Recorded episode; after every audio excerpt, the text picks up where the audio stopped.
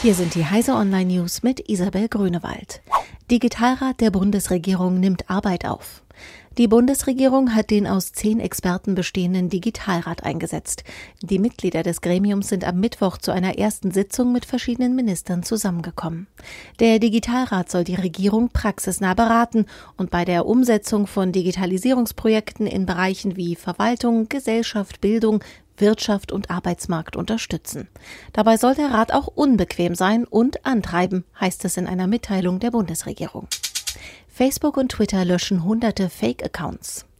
In der Cyberwelt der USA wird kräftig aufgeräumt. Nach einem entschiedenen Vorgehen von Microsoft gegen Hacker ist jetzt auch Facebook gegen Beeinflussung von außen vorgegangen. Das soziale Netzwerk löschte 652 Accounts, Seiten und Gruppen, die aus dem Iran und mutmaßlich vom Umfeld des russischen Militärgeheimdiensts betrieben worden seien. Diese Accounts hätten sich vor allem auf Syrien und die Ukraine fokussiert. Auch der Kurznachrichtendienst Twitter hat 284 Accounts gesperrt, über die offenbar Manipulationen Manipulationen koordiniert werden sollten. Sterile Männchen reduzieren Tigermückenpopulationen.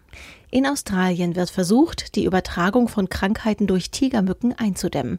Zwischen November 2017 und Juni 2018 setzte die australische Forschungsbehörde CSIRO dazu etwa drei Millionen sterile Tigermückenmännchen in der Cassowary Coast Region im Bundesstaat Queensland aus. Der Mückenbestand in dem australischen Küstengebiet ging jetzt um mehr als 80 Prozent zurück, berichtet Technology Review Online.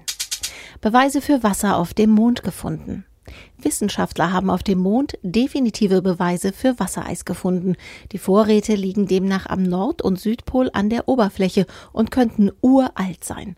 Das Eis findet sich größtenteils in den Schatten von Kratern, wo die Temperaturen nie mehr als minus 150 Grad Celsius erreichen. Nun hoffen die Wissenschaftler darauf, mit künftigen Missionen weitere Details über das Eis in Erfahrung bringen zu können. Da es an der Oberfläche liegt, könnte es als Ressource in Frage kommen. Diese und alle weiteren aktuellen Nachrichten finden Sie auf heise.de.